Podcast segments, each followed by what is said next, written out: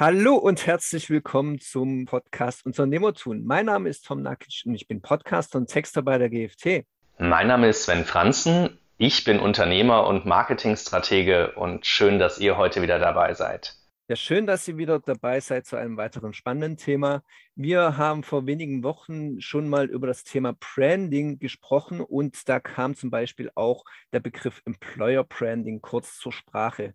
Das hat nämlich der Sven angesprochen und das nehme ich jetzt zum Anlass, hier mal eine gesonderte Folge über das sogenannte Employer Branding zu sprechen. Und Sven, du kannst uns wahrscheinlich etwas genauer erklären, was ist denn das Employer Branding und was ist zum Beispiel der Unterschied zum Personalmarketing? Der Unterschied ist eigentlich ganz leicht erklärt. Und zwar ist Employer Branding eine Marke aufzubauen, dass man bei diesem Unternehmen arbeiten möchte, also eine Mitarbeiter, eine Karrieremarke. Und das Personalmarketing ist die operative Umsetzung, nämlich das Werben, Bewerben, Stellenanzeigen schalten, also eher operativ neue Talente zu gewinnen und sie dann einzustellen. Wo liegt da jetzt der große Unterschied? Wenn ich eine Marke aufbaue, also wirklich eine Karrieremarke für mein Unternehmen, dann habe ich die Möglichkeit, meine Werte zu transportieren. Ich habe die Möglichkeit, dass Mitarbeiter verstehen, was sie bei uns erwartet, welche Vorteile, welche Vorzüge, aber auch wie das Team miteinander umgeht. Und genau das unterscheidet Employer Branding vom Personalmarketing. Also nicht nur operatives Bewerben nach außen, sondern wirklich wertehaltig eine Marke schaffen für die Karriere in einem Unternehmen und so die passenden Talente anzuziehen. Ja, ich vermute jetzt mal, die meisten unserer Zuhörer werden jetzt auch wissen, für was so ein Branding, ein Employer Branding gut sein soll, nämlich die geeigneten Fachkräfte für das eigene Unternehmen zu finden, also das Recruiting zu erleichtern. Aber wie genau nützt denn ein gutes Employer Branding einem Unternehmen, also intern sowie extern? Du hast schon richtig gesagt, Employer Branding hat zwei Wege, einmal interne Wirkung und externe Wirkung. Bei der internen Wirkung ist es vor allem, dass Mitarbeiter, die gewonnen wurden, auch tatsächlich gehalten und gebunden werden. Es dient auch dazu, eben die Produktivität der Mitarbeiter zu steigern, sie weiterhin zu binden und ihre Zufriedenheit weiter zu erhöhen. Das ist zum Beispiel über Maßnahmen wie verschiedene Weiterbildungsangebote, Workations, Sabbatical-Angebote, Teambuilding-Maßnahmen, verschiedene Austausche, bis hin zu Möglichkeiten, dass ich vielleicht einen eigenen Fitnessraum mit Fitnesstrainer im Unternehmen nutzen kann. All diese Punkte, das sind die Ziele und auch die Nutzen von Employer Branding intern. Extern, das hast du schon so ein bisschen auch vorweggenommen und ähnelt sich mit dem zur ersten Frage, dient es hauptsächlich dem Recruiting. Also es geht darum, dass wir neue Mitarbeiter gewinnen, die dann von außen sich als potenzielle Kandidaten auch wirklich bewerben.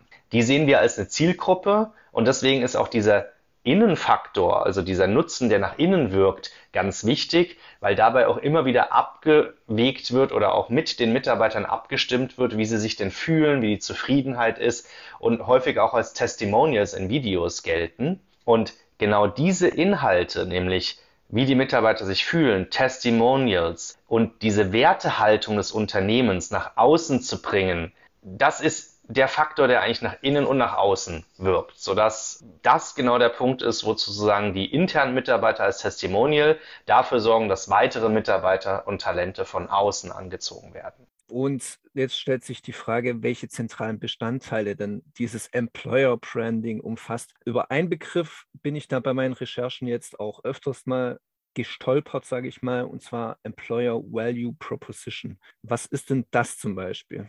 Employer Value Proposition ist im Prinzip nichts anderes und sehr vergleichbar wie der sogenannte USP Unique Selling Proposition. Das heißt, es ist ein Alleinstellungsmerkmal. Es ist ein Alleinstellungsmerkmal, das das Unternehmen in Bezug auf die Karrieremöglichkeiten und seine Talente und Mitarbeiter auszeichnet, einzigartig macht.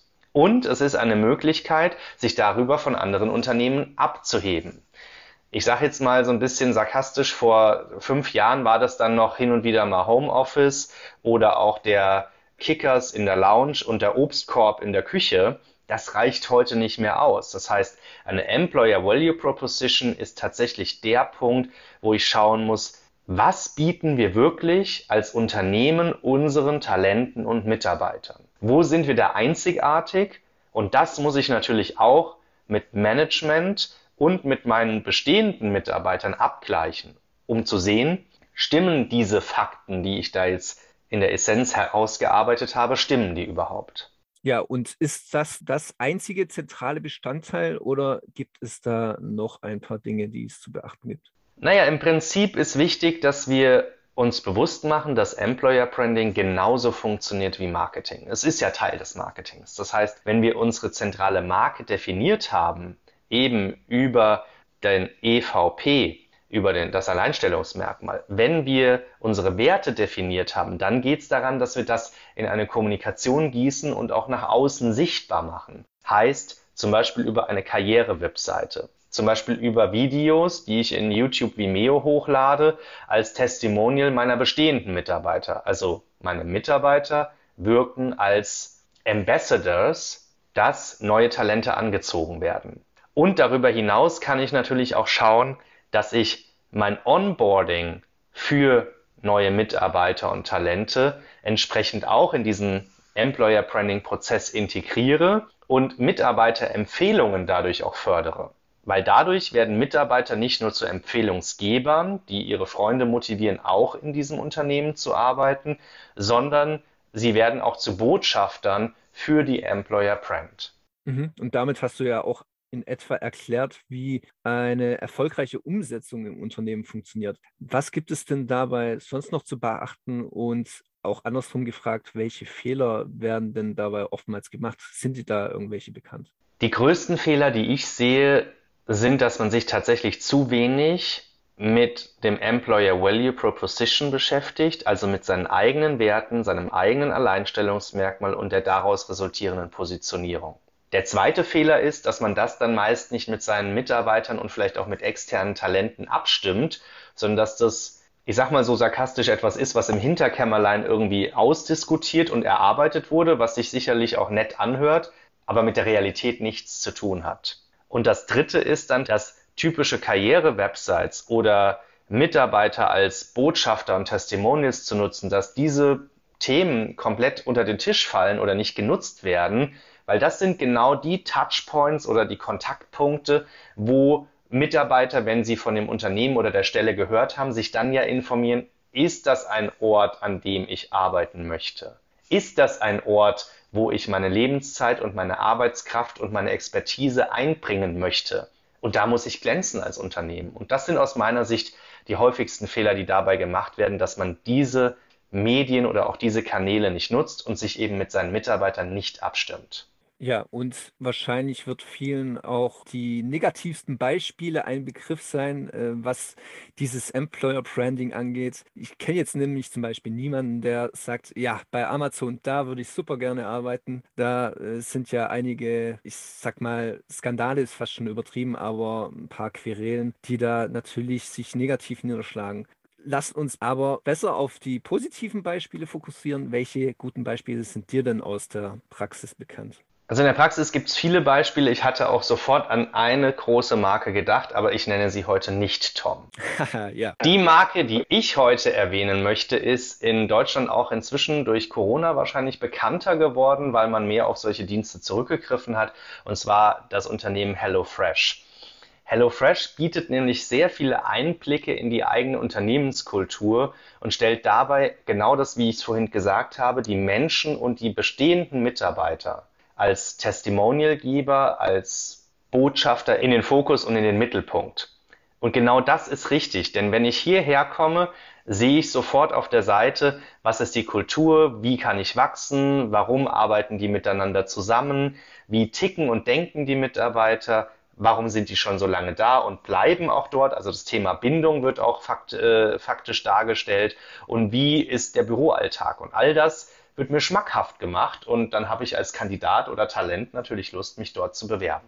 Gut, dann bin ich natürlich auch gespannt, was unsere Zuhörer uns zu ihrem Unternehmen erzählen können. Habt ihr denn schon auf euer Employer Branding geachtet? Habt ihr das umgesetzt im Unternehmen und wie profitiert ihr denn davon? Ansonsten, Sven, würde ich das Thema hier abschließen und dir nochmal das Wort überlassen. Danke dir, Tom. Liebe Zuhörer, ich kann euch nur motivieren, Markenaufbau ist Trumpf. Das habe ich vor ein paar Tagen in einem Podcast schon gesagt und heute sage ich es wieder. Das gilt für eure Unternehmensmarke wie auch natürlich für euer Employer Branding. Wenn ihr eine Marke aufbaut, habt ihr ein Argument, ihr habt Emotionen, ihr habt eine Positionierung und ihr zeigt eure Werte und wie ihr seid und daran werdet ihr gemessen. Nicht nur von neuen Talenten, die ihr bei euch als Mitarbeiter einstellen wollt, sondern auch von Unternehmen, die mit euch arbeiten möchten.